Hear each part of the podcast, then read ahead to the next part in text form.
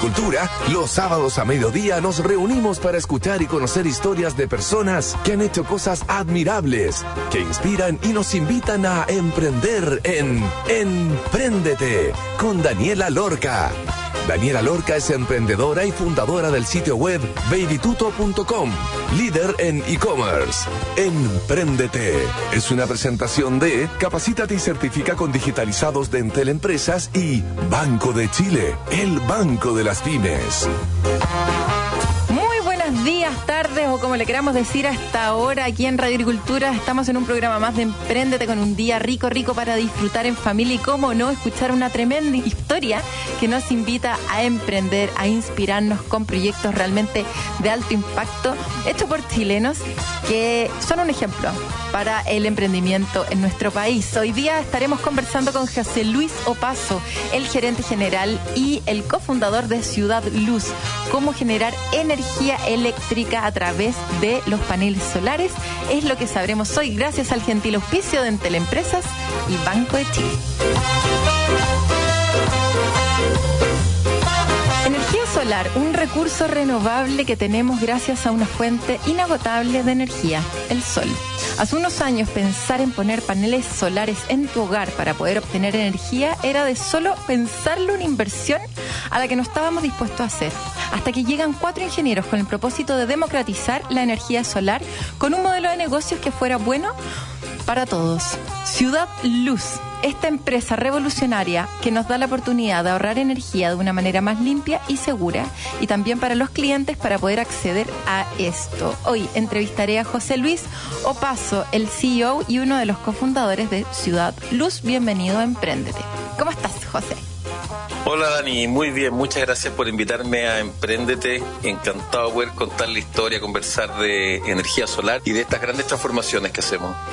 De todas maneras, partamos entonces por el inicio. ¿Cómo nació Ciudad Luz? ¿Por qué energía solar? ¿Cuál fue el nexo que te trajo a esto? Lo primero es que voy a hacer una declaración de principio y la historia con mi socio. Yo siempre quise trabajar en energía a mí la verdad que me como que me movió en ese periodo de la decisión de qué vas a hacer con tu vida en algún minuto de la tierna juventud. Me acuerdo viajando en, en, la Patagonia, cerca de Coyhai, que está, y de repente veía así como los árboles acostados por el viento, y yo decía como, aquí lo que me, realmente decía, lo que me mueve es poder utilizar la fuerza de la naturaleza para generar nuestra energía. Y de ahí, bueno, la historia viene largo para adelante, pero siempre trabajé en energía, trabajé, estudié y me dediqué a investigar un poco. No habían carreras específicas en energía. En esa época yo soy más viejito, pero con el espíritu de emprendedor y siempre joven.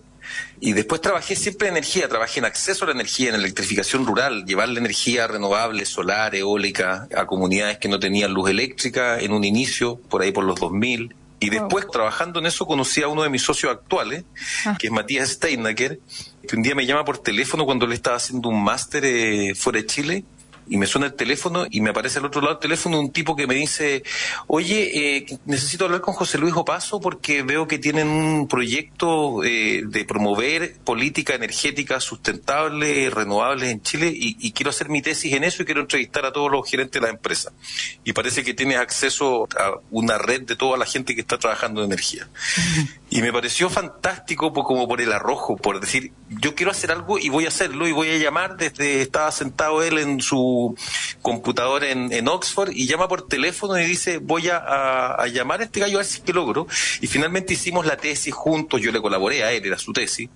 Nos caímos bien, presentamos los resultados en una serie de talleres, eh, nos hicimos amigos y después me tocó a mí irme a estudiar afuera y a su hermano también. Y un minuto que dijimos, vamos a hacer de esto un proyecto de verdad y, constituimos primero una empresa que se dedicaba al desarrollo de proyectos solares, pero de gran escala, ¿ya? De estos proyectos así como mega campos en el desierto. Y lo desarrollamos, lo pasamos bien, pero no nos hacía el clic de decir como esto no llega a la gente, al usuario final. Vemos que hay una transformación en el mundo, están surgiendo los proyectos de pequeña escala de autoconsumo en Europa, en Estados Unidos. En esa época estamos hablando cuando en Estados Unidos era como el boom de Solar City, que lo fundan los primos de Elon Musk, y surge Sunrun, que es otra gran empresa allá. Y dijimos, este es el modelo que nosotros queremos hacer, habíamos estudiado, bueno, Matías con Tomás, dos de mis cofundadores, los números no daban, no era rentable, era muy caro, como tú decías ahí en la presentación. Y dijimos, pero esto viene, viene a Latinoamérica y vamos a ir a empujar este tipo de proyectos, pero la idea que hay detrás es poder desarrollar un modelo de negocio que haga asequible los proyectos de energía solar para cualquier tipo de usuario y que permitan que todas las personas puedan generar su propia energía.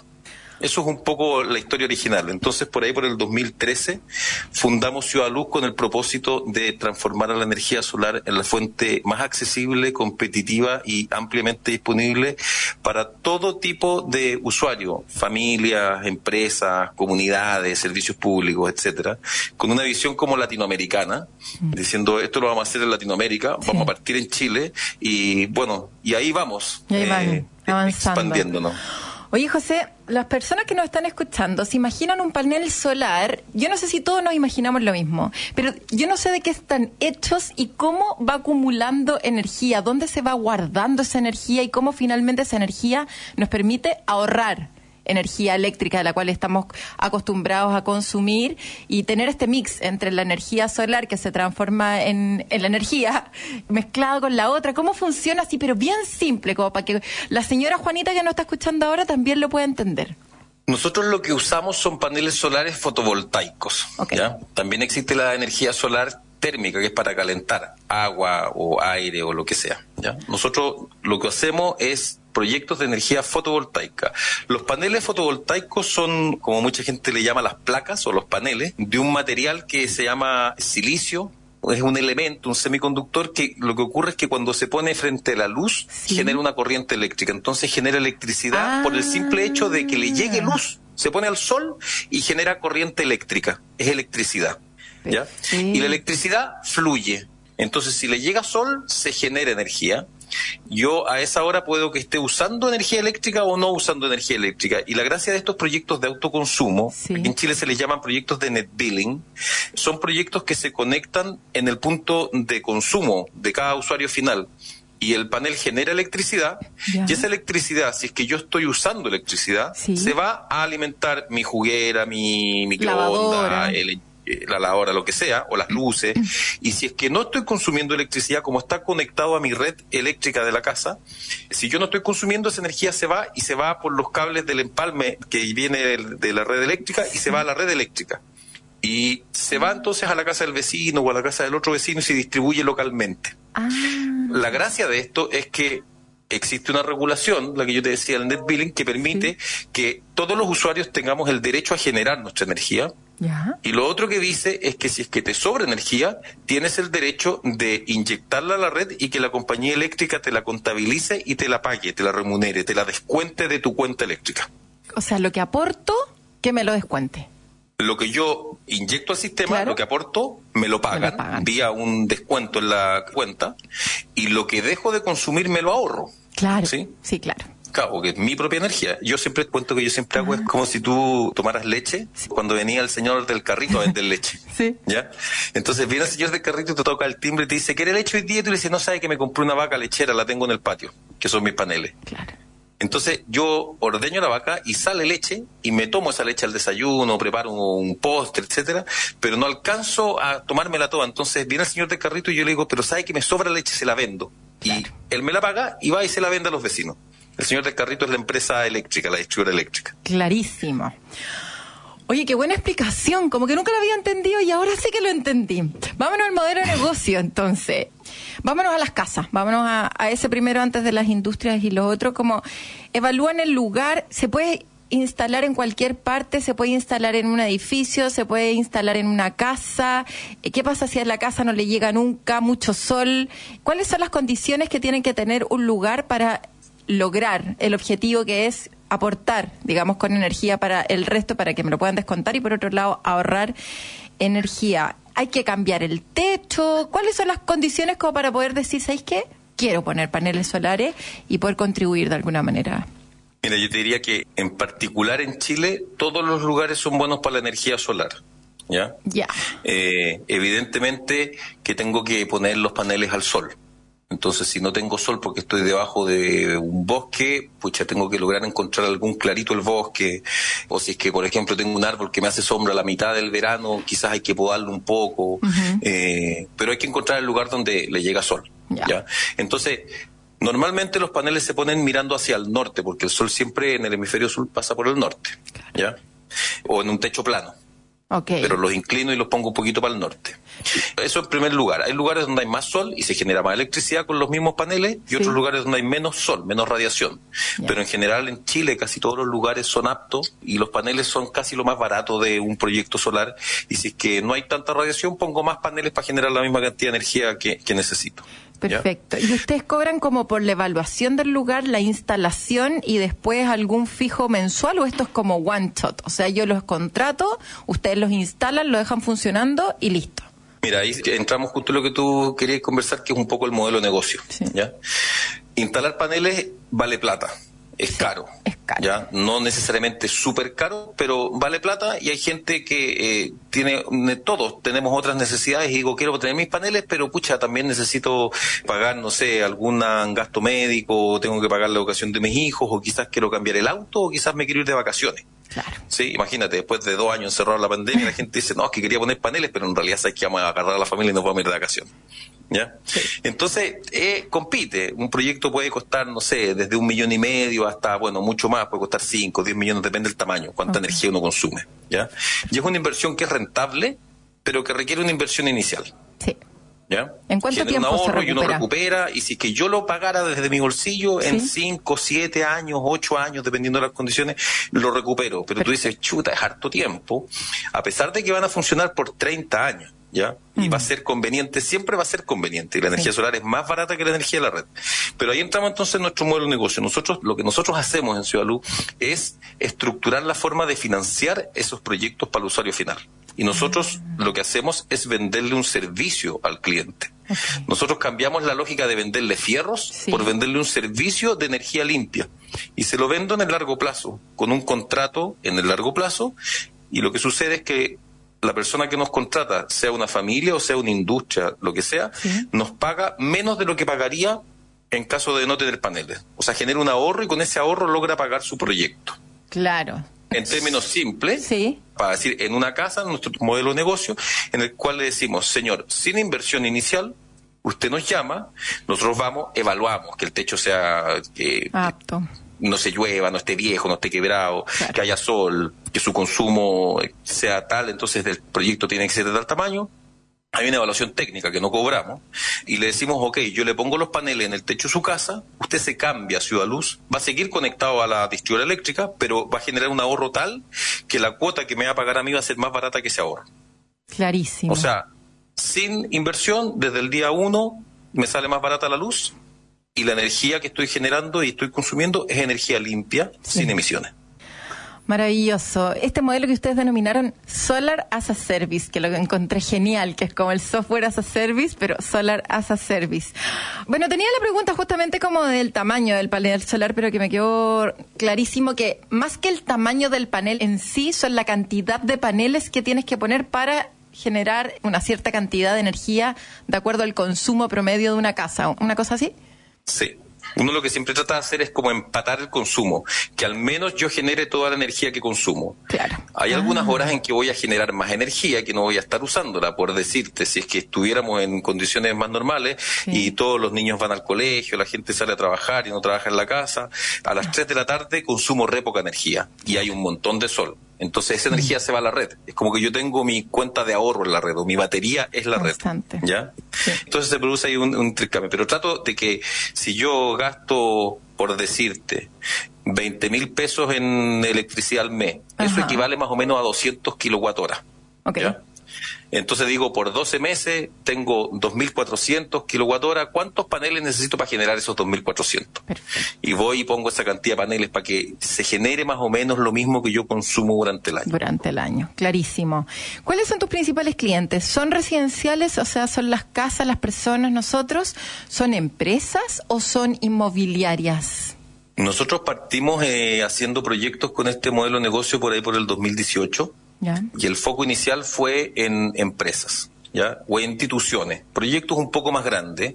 Y ahí tenemos un segmento súper importante que es empresas agroindustriales, un montón de viñas. La mayor parte de los buenos vinos que eh, existen en Chile tienen energía limpia y, muchos de ellos son nuestros clientes. Eh, y generamos energía en todas las viñas, las bodegas, los campos, etcétera. Otras empresas agrícolas.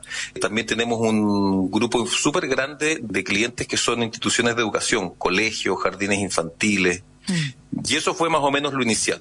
Y ahí estructuramos ese modelo de negocio donde nosotros suscribíamos, firmamos un contrato con el cliente final, el campo, la industria, lo que sea, y le vendemos energía y le vendemos energía más barata que la energía que él compra de la red y la energía que inyecta también se gana por esa inyección, ¿ya? Y después, hace un año, habíamos hecho casas, piloteamos el modelo de negocio, empezamos con unos proyectos en Providencia, en Colina, hicimos como 100 casas con un leasing solar y hemos ido haciendo distintas prototipos, como llamamos, de, de, estos modelos de negocio en el sector residencial, hasta que el año pasado estructuramos un fondo, un vehículo de inversión para poder financiar a familias, a casas, a viviendas. ¿Ya? Y eso lo estamos metiéndole harta potencia y escalándolo este año. Mm. Tenemos proyectos en la quinta región, en la metropolitana y en la sexta, y con ganas de poder seguir creciendo en Chile, porque esto requiere logística y tener equipos de gente que va a instalar después de su operación, mantenimiento, etcétera. Con ganas de crecer en todo Chile y también fuera de Chile, porque nosotros también estamos en Colombia y estamos yéndonos con el modelo residencial a Colombia. Y tu pregunta de quiénes son, ¿son casas particulares, condominios, inmobiliarias? Poco de todo, pero también siempre con la lógica de ojalá de poder ir e instalar muchos proyectos en un mismo barrio. Entonces, mm. tenemos trabajo con inmobiliaria, que las casas vengan listas para poner paneles. Tenemos proyectos con condominios y también con casas individuales. Y eso desde el punto de vista del modelo de negocio que nosotros financiamos al cliente y tenemos un contrato con él, o con alianzas. Tenemos una alianza con el Banco Santander para los clientes del Banco Santander. Cualquier cliente de Santander puede financiarse, tiene un crédito para poner paneles que es más barato que un crédito consumo, que tiene plazos más largos y que nosotros también tenemos condiciones preferenciales para sus proyectos. Vamos a estar hablando acerca de las alianzas en el segundo bloque, porque también tienen una como con Gasco, como que han pasado cosas y la importancia de las alianzas en la industria de, de la energía, de la electricidad, sin duda que deben ser muy importantes y también media anecdóticas, ¿o no? Como que están entrando estos chiquillos a cambiar las reglas del juego. Éramos, la generación de energía eléctrica era más o menos de una manera y ahora están estas otras opciones, particularmente la energía solar fotovoltaica, que es tremenda, que es limpia, que es impresionante, no solamente para los consumidores, sino que para todo el planeta. Así que vamos a ir a una pausa, pero antes de ir a una pausa les voy a contar que en Entel Empresas creamos la primera plataforma web de capacitaciones sobre herramientas tecnológicas para emprendedores y pymes de Chile. Entra en entel.cl slash digitalizados y aprenda a tu ritmo de manera online, de cualquier lugar y gratis. Te iremos acompañando en este proceso de aprendizaje, mostrándote tus grados de avance, tus resultados y guiándote en cómo seguir adelante. Recuerda, capacítate gratis en entel.cl slash digitalizados. Y porque el desafío de un emprendedor también es inspirar a otros, Banco de Chile junto a Desafío Levantemos Chile te invitan al séptimo concurso nacional Desafío Emprendedor. 100 millones de pesos en premios a repartir. Inscribe tu pyme o emprendimiento en bancochile.cl. Hasta el 8 de septiembre queda poquito. Banco de Chile, el banco de las pymes. Y cómo no, vamos a escuchar al mítico Bob Marley con Sun is Shining. Y ya estamos de vuelta entonces con José Luis Opaso, CEO y cofundador de Ciudad Luz. Vamos y volvemos.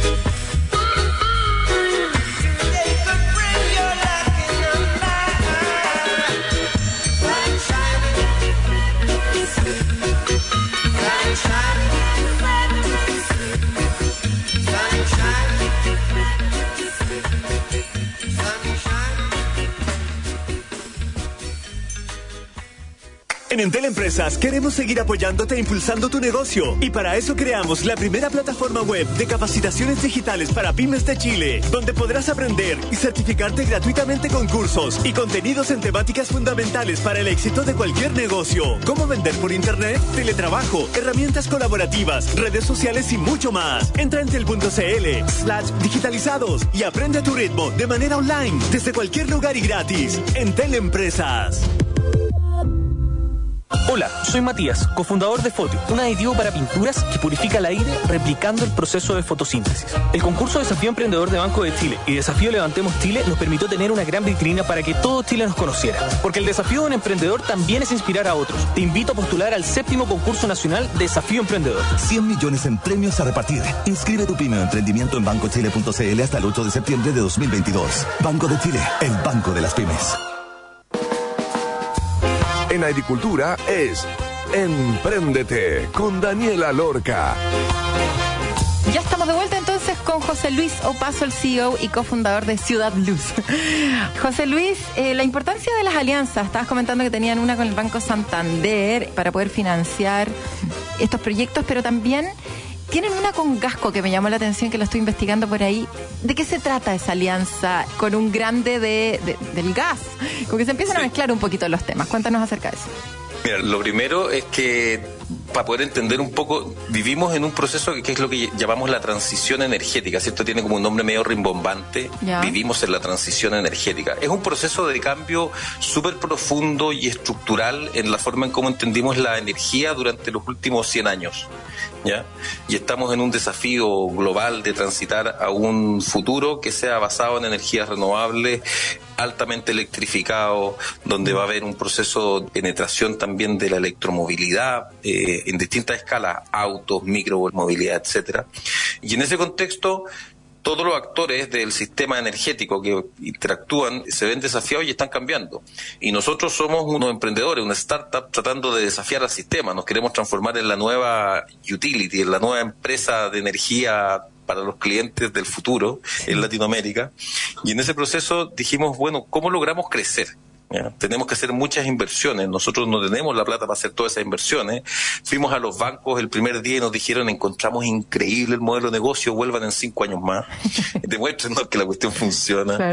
Y en ese proceso, un minuto en que nos encontramos con un diría, con este desafío que tenían también las grandes empresas de hacer estas transformaciones y encontramos que éramos un socio eh, súper natural, una empresa grandota de gas que sabe que tiene que cambiar de cara al futuro, donde tiene que, probablemente va a tener que dejar de vender gas, o al menos como lo entendemos hoy, hoy. hacia el futuro, y la energía solar fotovoltaica, la electricidad renovable súper complementaria a lo que ellos hacen. Y hubo un minuto entonces en que nos aliamos y lo que hicimos fue crear una empresa en conjunto que es Gascoluz. ¿ya? Y Gascoluz es nuestro vehículo de inversión, para explicarlo de una manera simple, por medio del cual hacemos la gran mayoría de los proyectos comerciales e industriales que tenemos en nuestro portafolio de proyectos. Perfecto. Gasco Luz.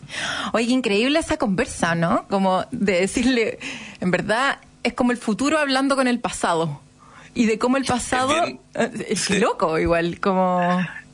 Pero yo creo que uno normalmente ve esto como una lucha, yo diría así como estas grandes transformaciones, como casi que uno lo ve como la lucha de David contra Goliat, como que los grandes, los del pasado fueran todos malos y hay que derrotarlos. Yo creo que aquí lo que hay que hacer es un montón de capacidades que tienen las empresas incumbentes, como se llaman, que tiene que ver con la experiencia, con los años, con su cantidad de clientes, etcétera. Es como la estabilidad, es una empresa de 165 años y que se junta con la startup, la innovadora. Igual es, es bien loco porque es como en el fondo es como que un ratón saca a bailar un elefante. Entonces hay que aprender a ese movimiento, esa agilidad que queremos y las empresas son más estructuradas, etcétera, pero yo te diría que aquí hubo un liderazgo súper importante también de ellos mismos. El gerente general de ese minuto tenía una visión clarísima, alineada al directorio, el gerente de nuevos negocios, y esto ha sido una construcción conjunta, y creo que estas alianzas son súper necesarias para hacer estas transformaciones profundas. De todas maneras. La demanda, ¿cómo te das a conocer? ¿Hay interés real en poner paneles solares? ¿Qué tan avanzados estamos como sociedad aquí en Chile con respecto al tema? ¿Estamos bien? ¿Estamos adelantados? ¿Estamos medios atrasados de acuerdo a lo que se está haciendo en el resto del mundo?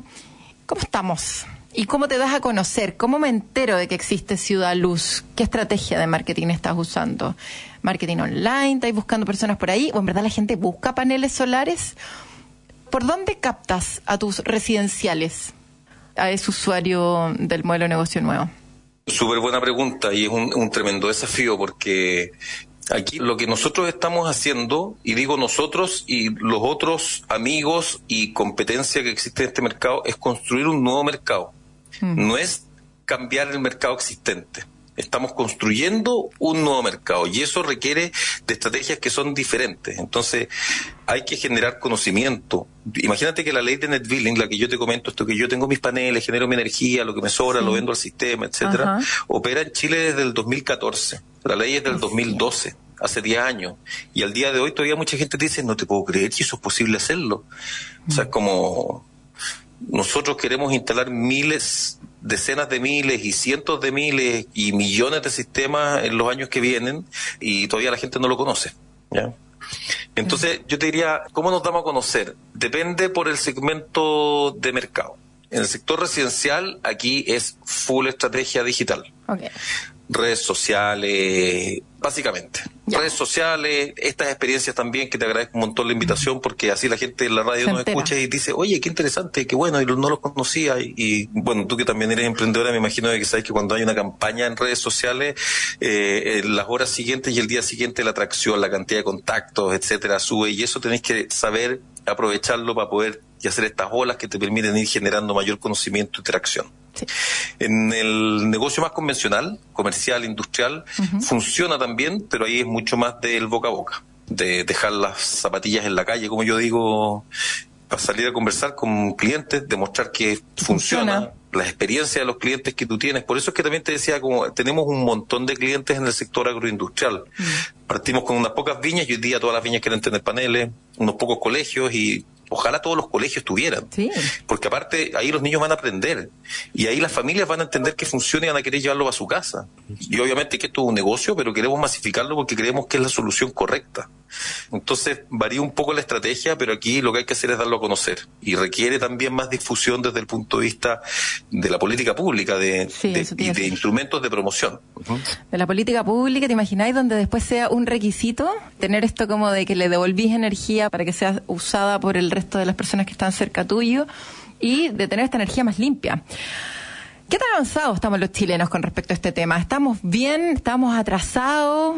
¿Cómo estamos en relación al mundo? E incluso con, con Latinoamérica. ¿Se podría decir que es uno de los países más avanzados de Latinoamérica o están en Colombia por alguna otra razón? Y es Colombia el país más avanzado actualmente en términos de generación de energía eléctrica. No, no somos los más avanzados. Ya. Fuimos los primeros. Ok. Y no somos los más avanzados. Ya. Eh, para ponerlo en contexto, aquí hay un mercado que está creciendo. ¿ya? Pero en proyectos de autogeneración, de lo que yo te digo, el net billing, panel en el techo de tu casa o en tu industria o eh, en tu negocio, etcétera. En Chile hay, y aquí las cifras hablan por sí solas. ¿ya?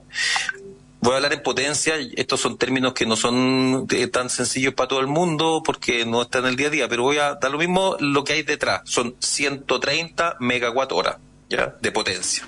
¿Vale? El sistema eléctrico completo de Chile tiene 30.000. O sea, estos son 100 de 30.000. En proyectos de energía renovable de gran escala, solar, eólica, principalmente esas dos, hay más de 10.000. Entonces estamos hablando aquí que estamos es, un protomercado, es muy chiquitito, pero creciendo. Todos los años crece, crece y crece y se instala más que el año pasado, etcétera. ¿Ya? El objetivo de este gobierno que se hayan instalado al final del periodo de gobierno 500 y en ocho años llevamos 100. Entonces, hay al menos una meta con un impulso grande. Claro. ¿Ya? Pero para alcanzar esa meta necesitamos que hayan un montón de, ¿cómo decirlo?, de mecanismos de apoyo, de promoción. Sí. De distinto tipo ya. Sí, Eh, sí. Y, y justo ahora se están discutiendo elementos de la reforma tributaria. Mm. Teníamos las cuentas de la luz congeladas hace dos años desde el estallido social. Las cuentas de la luz van a subir y van a subir Harto. harto, dependiendo del consumo que tiene cada usuario. No es para asustar a nadie, pero, pero está claro cómo va a ser y van a subir hasta un cuarenta y tantos por ciento de aquí al próximo año para los clientes residenciales, comerciales, industriales. O sea, es como que casi un 50%. ¿Sí? Sí. Y eso hace mucho más atractivo autogenerar energía, porque aparte cuando tú consumes poquito, menos de 350 kilowatt hora, Ajá. que son como 35, 40 mil pesos, te va a subir muy poquito. No te va a subir nada ahora y después te va a subir solo el IPC. Pero si consumes más que eso, consumes más de 50, 60 mil pesos, te va a subir cuarenta y tantos por ciento. Entonces una buena estrategia es poner paneles para entrar en el segmento más bajo. Sí. Claro, claro. Y respecto del resto de los países, nos siguieron en regulación Colombia, Brasil, México la tenía antes. Ajá. Colombia es un mercado que está creciendo harto, es súper interesante. México tiene como 2.000 megas, nosotros tenemos 100, ellos tienen como 2.000.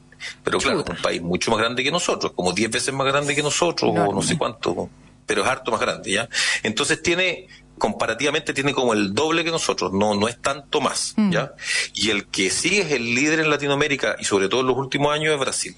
Y lo que ha pasado Sí. en el mundo es que hay una diferencia entre lo que ha pasado en Chile y en el resto del mundo, porque en general, cuando empieza la carrera de las renovables o la carrera de la solar, van como a la par los proyectos de gran tamaño y los proyectos de pequeño tamaño. Mira. O sea, esos como parques solares que aquí tenemos Sí. en el desierto, Ajá. en cantidad de potencia, más o menos similar que los de autoconsumo.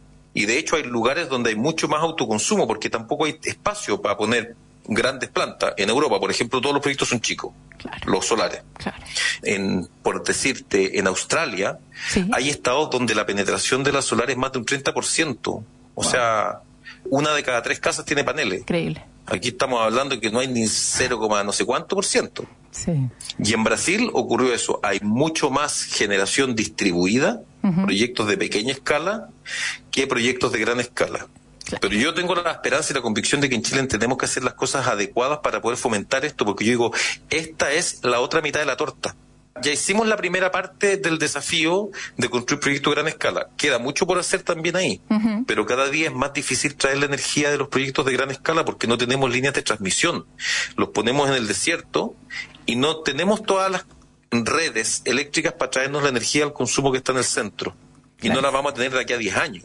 Entonces necesitamos generar más cerca el consumo, generar en el mismo punto el consumo o proyectos más chiquititos que están en los lugares donde no hay congestión de la red eléctrica. Clarísimo, y clarísimo el mensaje también para todos, los políticos no políticos y los, los usuarios también, los clientes finales que tenemos la responsabilidad y que lata que nos tengan que imponer el tema, ¿cierto? Sino que debiera ser más natural. ¿Y cómo no hacerlo gracias a este tremendo modelo de negocio que nos da Ciudad Luz, que nos permite ahorrarnos esa inversión inicial que puede ser un poco dolorosa y que por el cual las personas quizás le hacen el quita a esto, pero ya cuando uno sabe todos los beneficios y todas las cosas buenas que esto tiene, no hay ninguna razón para decir que no. Página web, ¿dónde los podemos encontrar, José Luis? Súper simple, ciudadluz.cl. Ahí está. Ya lo Ahí saben. está. Ahí está, ahí tienen el futuro. La energía renovable, limpia, saludable, segura y todo a un solo clic, ciudadluz.cl. Muchísimas gracias. Me encantó la historia, me quedó clarísimo todo el concepto. Creo que a todas las personas que nos están escuchando ahora también. Mucha suerte con todo lo que viene, que se cumplan todas las cosas que sean necesarias para facilitar esta transformación de energía en este proceso tan importante que estamos viviendo de transformaciones sin duda. Un abrazo. Un millón de gracias, Dani. Gracias por la invitación y esperamos que mucha gente se sume a este movimiento, digo yo, porque esto es un movimiento de transformar el futuro energético y lo que tú lo dices súper bien. O sea, aquí hay una cosa que es como la iniciativa personal de las empresas, de las familias y el mensaje es claro. Es más barato, es limpio y es completamente asequible para todo tipo de usuarios. Así que los invitamos a ser parte de la generación solar. Exactamente. Con esto nos vamos entonces a la pausa. Gracias, José Luis. Nos vemos. Oye, y antes de irnos a una pausa, les voy a contar que en Entel Empresas creamos la primera plataforma web de capacitaciones sobre herramientas tecnológicas para emprendedores y pymes de Chile. Entra en entel.cl slash digitalizados y aprenda tu ritmo de manera online de cualquier lugar y gratis. Te iremos acompañando en este proceso de aprendizaje, mostrándote tus grados de avance. Tus resultados y guiándote en cómo seguir adelante. Recuerda, capacítate gratis en entel.cl slash digitalizados. Y porque el desafío de un emprendedor también es inspirar a otros, Banco de Chile junto a Desafío Levantemos Chile te invitan al séptimo concurso nacional Desafío Emprendedor. 100 millones de pesos en premios a repartir. Inscribe tu pyme o emprendimiento en bancochile.cl hasta el 8 de septiembre del 2022. Banco de Chile, el banco de las pymes. Vamos a pausa, ya estamos de vuelta.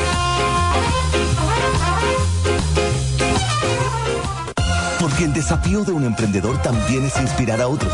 Banco de Chile junto a Desafío Levantemos Chile te invitan al séptimo concurso nacional Desafío Emprendedor. 100 millones de pesos en premios a repartir. Inscribe tu pyme o emprendimiento en bancochile.cl hasta el 8 de septiembre de 2022. Banco de Chile, el banco de las pymes.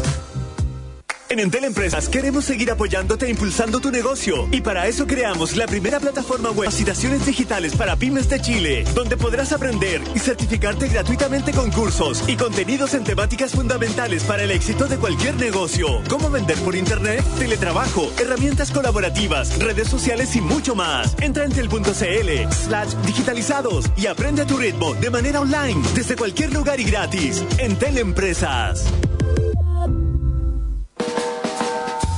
En agricultura es Empréndete con Daniela Lorca.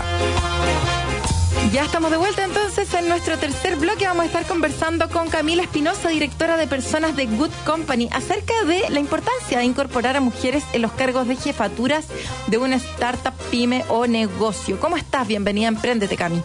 Hola, ¿cómo estás, Daniela? Muchas gracias. Oye, Camila, ¿cómo está la realidad chilena en temas de liderazgo o jefaturas femeninas en mujeres? Yo creo que ha habido una mejora en los últimos años, pero igual todavía las brechas son bien significativas en el mundo laboral en general y en los cargos de jefatura no es la excepción. O sea, estamos hablando desde las condiciones, participación y también todo lo que tiene que ver con brechas eh, en torno a las remuneraciones. Por ejemplo, no hay tantos estudios, ya obviamente la literatura internacional es más abundante, Ajá. pero sí el febrero pasado se publicó el índice de participación femenina, por ejemplo, en los directorios de las empresas IPSA, donde hay información en el mundo que es más abierta, y solamente llega a un 10%. 10. O en el caso de posiciones gerenciales, algunos estudios eh, dicen que el- la tasa de participación está alrededor del 21%. Entonces, Hmm. claro, todavía nos queda mucho, mucho por avanzar. ¿Y por qué crees que hay menor presencia de mujeres en estos tipos de cargos? ¿Cómo influye el networking más allá de las habilidades profesionales en esta temática? Porque no debe ser un tema como de capacidades, sino que es un tema como de saber venderse. Hay personas que son muy buenas vendiéndose y que logran este tipo de cargo, y las mujeres que son más, más piolitas, que tienen ese síndrome como del impostor, que se le llama, que es como no creerse tanto el cuento, nos juega finalmente en contra y no logramos esos cargos de tan alto nivel. Sí, efectivamente no es algo que tenga que ver con capacidades. Yo creo que es un fenómeno como multivariado y responde a variables históricas en el fondo y vías, o sea, como bias que se perpetúa durante décadas y son en el fondo espacios donde las en general no han accedido. Entonces, después es muy difícil también que puedan llegar a tener las redes, los contactos para poder acceder a esas posiciones de poder que deliberadamente eh, se les excluya, sino porque no hay acceso a esos círculos. Y por otra parte, eh, algo que tú mencionas, competencias o creencias que afectan en el comportamiento. Hay varios estudios, por ejemplo, que demuestran cómo las mujeres necesitan tener una mayor seguridad de que cumple con todas las variables necesarias para poder desempeñar un rol o una función al momento de decidir postular a un, a un cargo o una vacante, versus los hombres que en general son menos aversos al riesgo y postulan, como un poco sin cuestionárselo tanto. Entonces, en general las mujeres ahí, y eso, en el fondo ese estudio que habla sobre un caso particular, revela mucho sobre como los niveles de autoconfianza, asumir riesgos que al final eso, sumado a estar históricamente excluidas de espacios de poder, van también dejando a las mujeres fuera de las oportunidades para poder acceder a cargos de, de liderazgo. De todas maneras. Cami, ¿cuáles son los beneficios para una empresa que una mujer esté dentro de los equipos de liderazgo y por qué se habla que puede ser más rentable una pyme o empresa con una mujer como directora jefa? Sí, a ver, hay varios beneficios sobre la inclusión de la diversidad en general en los espacios de tomas de decisión. Y en ese sentido, como la visión o la perspectiva femenina es una de esas maneras de incluir diversidad. Y los beneficios de, tener eh, equipos directivos más diversos tienen que ver con, al final, como poder aportar distintas miradas e incorporar distintas variables en la toma de decisiones y en la mirada estratégica y de largo plazo desde hacia dónde va una organización. ¿ya? Entonces, eso favorece más innovación, mayor creatividad. Eh, también hay varios estudios que muestran que, eh, en general, las mujeres tienen mayor empatía o tienden a visibilizar el lado humano, tanto en decisiones internas como externas. Entonces, también incorporar esa variable en la dirección de una empresa, sobre todo con las exigencias también que hay a las empresas, a cómo, cómo hacer empresas, digamos, eh, son súper eh, beneficiosos y hay estudios que demuestran no causalidad, pero sí correlación entre mejores resultados y la inclusión de mujeres dentro de directorios. Por ejemplo, hay algunos estudios en Estados Unidos, Canadá, que demuestran que las empresas que tienen eh, a mujeres en su directorio son más, más rentables o tienen mayor capacidad de repartir equity finalmente que en el caso donde eh, las planas gerenciales están compuestas solamente por equipos masculinos. ¿Y cómo podemos disminuir la brecha y qué políticas deberían tomar las organizaciones? Creo que es un trabajo como bien sistémico y es algo que las organizaciones tienen que hacerse cargo, pero también hay temas que pasan por políticas en el fondo de Estado, por la educación, es como un tema bien profundo. En lo que respecta exclusivamente a las, organizaciones, por una parte hay mucho que hacer en términos de los procesos de selección y los procesos también de selección interna de promoción, como eh, todos los, sesgos de género que hay en esos procesos, desde cómo están estructuradas las herramientas de selección, los criterios, quiénes participan, cómo se selecciona, etcétera.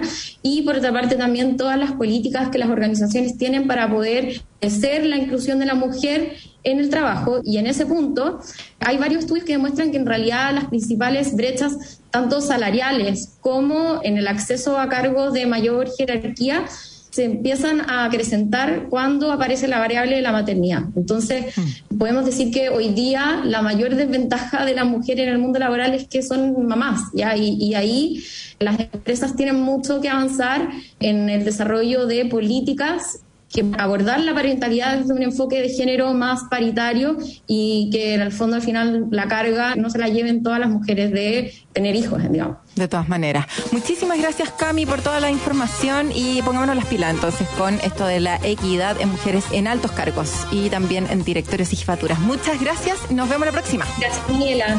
Chao, chao.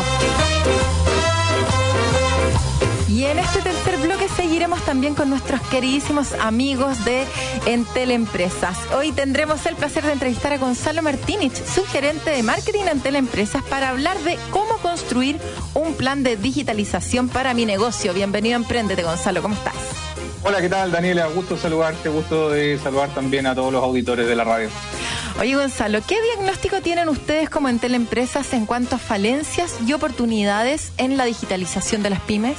Qué buena pregunta. Más que falencia, eh, yo creo que la digitalización no hay ninguna falencia, sino que al contrario, muchas oportunidades. Mm. Y ahí eh, aprovecho de contestar también lo que me estáis preguntando, en el sentido de decir, la digitalización trae demasiados beneficios y por eso no hay que tenerle miedo, hay que perderle eh, el fondo como el asco a querer acercarse a la digitalización, no tener miedo de, adoptar herramientas nuevas en los negocios y ahí también hay ciertos matices en el fondo en los tipos de herramientas y cómo nos acercamos o cómo la digitalización y la tecnología se acerca a los negocios, a los micros, a los pequeños y a las grandes o las medianas empresas.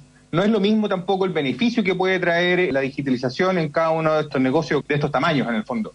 Para las micro y para las pequeñas sirve mucho más para poder tener, por ejemplo, páginas web, carritos de compra, impulsar los negocios que están partiendo o consolidar los que ya están más o menos establecidos con herramientas como las que mencioné recién. Mucho que tiene que ver también con eh, la comunicación, con cómo gestionamos las redes sociales, con la ayuda de, la tecnología. Mm. En cambio, para las empresas medianas o para las empresas más grandes, tiene que ver más con la optimización de los procesos, la optimización de los ciclos de venta, mm. eh, del manejo de los recursos humanos, etcétera. Entonces, para cada uno de los tamaños de las empresas, de los negocios, hay diferentes oportunidades que se tienen que aprovechar con la tecnología. De todas maneras, porque es como el paso a paso, con natural, o sea, como de las empresas más chiquititas requieren este nivel de visualización, de difusión, de acompañamiento, de poder impulsar las ventas, que es lo que muchas veces necesitan. Y después cuando ya tengo ese volumen que tú decís, es necesario controlar mejor el negocio, conocer mejor a los clientes, hay, ordenarlo. Hay, que ordenarlo para no volverse loco, porque también pasa que para los micro o para los negocios pequeños,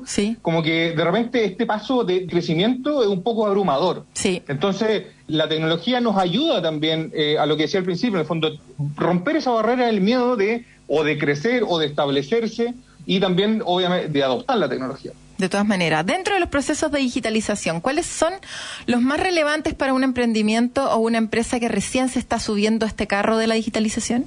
Chuta, ahí un poco lo que comenté recién. Yo mm. creo que las páginas web son de todas maneras, eh, un, algo que es demasiado relevante. Mm. ¿Por qué? Porque te permite amplificar la cantidad de clientes que pueden acceder a tus productos o a tus servicios. No van a estar solamente si yo tengo un kiosco, tengo un local, los que pasan por al frente de mi negocio o los que son mis vecinos del barrio, sino que con una página web voy ahora voy a poder amplificar mi negocio a que sea visto y conocido y que vean mis productos en cualquier parte del país, obviamente. Y junto con eso es el carrito de compras para que puedan acceder y a comprarme desde cualquier lugar y ojalá también atreverse con algún sistema de, delivery. Por ejemplo, yo tengo mi negocio y mm. vendo chalecos ahora que estamos en invierno, en el fondo me puedan comprar no solamente en Santiago o en algún tipo de regiones, sino que en todo Chile yo pueda ser capaz también de darle a mis clientes lo que me están pidiendo.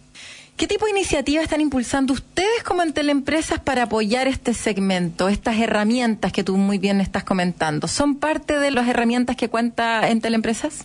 Sí, mira, hay dos iniciativas que son bastante entretenidas. Uno es poder disponibilizar todas estas herramientas. Muchas personas creen que Entel eh, Empresas o Entel vende solamente telefonía celular y no es tan así. Sí, vendemos telefonía celular, tenemos la tecnología 5G, pero además obviamente vendemos todo este tipo de soluciones y, prestamos estos servicios para eh, todos los que son los clientes actuales, como para también todos los que se quieren acercar y ser parte en el fondo del mundo de clientes de Teleempresa.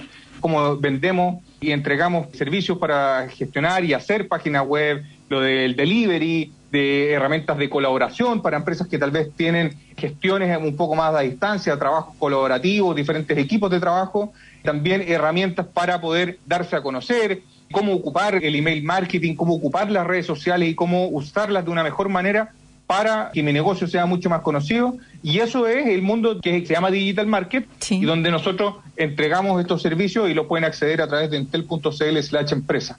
La otra iniciativa muy importante es la comunidad empresa junto con Digitalizado, que ahí nosotros a través del Digital Market entregamos estos servicios, se los disponibilizamos a las personas, pero a través de Digitalizado nosotros enseñamos cómo ocupar estos servicios y le mostramos cuáles son los beneficios reales que pueden tener a través de capacitaciones, a través de tutoriales, a través de webinars, a través de descargables, de infografías, etcétera. Entonces, es el complemento perfecto. Te digo cuáles son las herramientas que son para tu negocio, independiente del tamaño, micro, pequeña, mediano o grande, pero también te enseño a ocupar estas herramientas y te digo cómo sacarles el mejor provecho.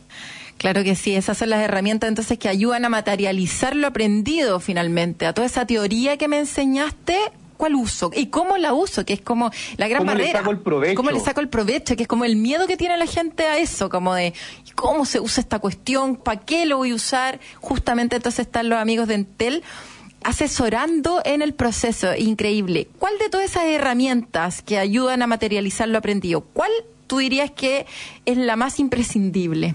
Lo que ayuda a materializar lo aprendido, obviamente, es nuestro sitio de entel.cl slash digitalizado, donde ahí de verdad prestamos un acompañamiento y una asesoría para que puedan ocupar las herramientas, para que puedan entenderlas, para que puedan sacarles el provecho y puedan tener un beneficio de esto que están contratando mucho más rápido. ¿Y esas asesorías son con humano o cómo funciona la asesoría? No, estas asesorías en el fondo para que puedan estar en todos los negocios de Chile donde están invitados, obviamente absolutamente gratis y es para clientes y no clientes y basta con entrar a la página web que les dije entel.cl slash digitalizado, registrarse, hacer una especie de test digital para saber dónde estoy yo y ahí, de acuerdo a los resultados de ese test, yo le voy a decir al negocio, necesitas este tipo de herramientas. Ah. Necesitas, por ejemplo, marketing digital para ayudarte en tus redes sociales. Y antes de, decirte cómpralo o contrátalo, en el fondo yo te muestro los beneficios y te muestro cómo ocuparlos, te enseño y te voy acompañando con grado, con ciertos puntajes y aprendizaje en el fondo para que tú vayas avanzando y cuando te sientas preparado, tú digas, listo, ok, me interesa este servicio y lo quiero contratar. Perfecto, maravilloso. Entonces, eh, me quedó clarísimo dónde podemos encontrar más información, pero recuérdanos por favor dónde está todo esto para poder acceder de manera gratuita, como tú muy bien lo decías, para clientes Centel y no clientes Centel, y dónde está todo este contenido para poder apoyarnos en conocimiento y orientación para digitalizar nuestro día a día como pymes entel.cl slash digitalizados. Ahí van a encontrar todo el acompañamiento, toda la orientación, todas las capacitaciones y de verdad los invito. Es un material bastante entretenido, bastante didáctico y que estoy convencido que les va a servir y que lo van a saber aprovechar de muy buena forma todos los negocios que nos están escuchando.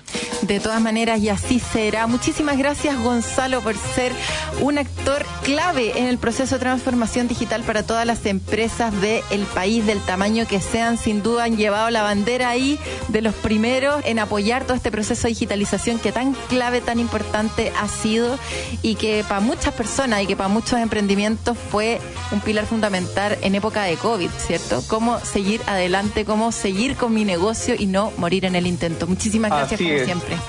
Ya pues Daniela, que nos muy bien. Ustedes igual. un abrazo grande. Yo también. Lo último, de verdad, a los que nos están escuchando, atrévanse a la digitalización. Rompan esa barrera y no le tengan miedo porque les va a traer demasiados beneficios para cada uno de sus negocios. Exactamente, puros beneficios, así que a perder el miedo ahí. Un abrazo.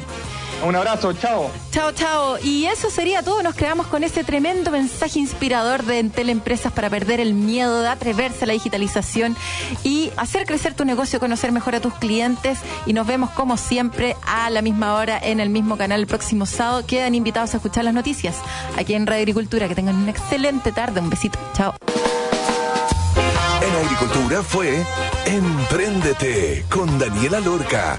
Historias de personas que han hecho cosas admirables, que inspiran y nos invitan a emprender.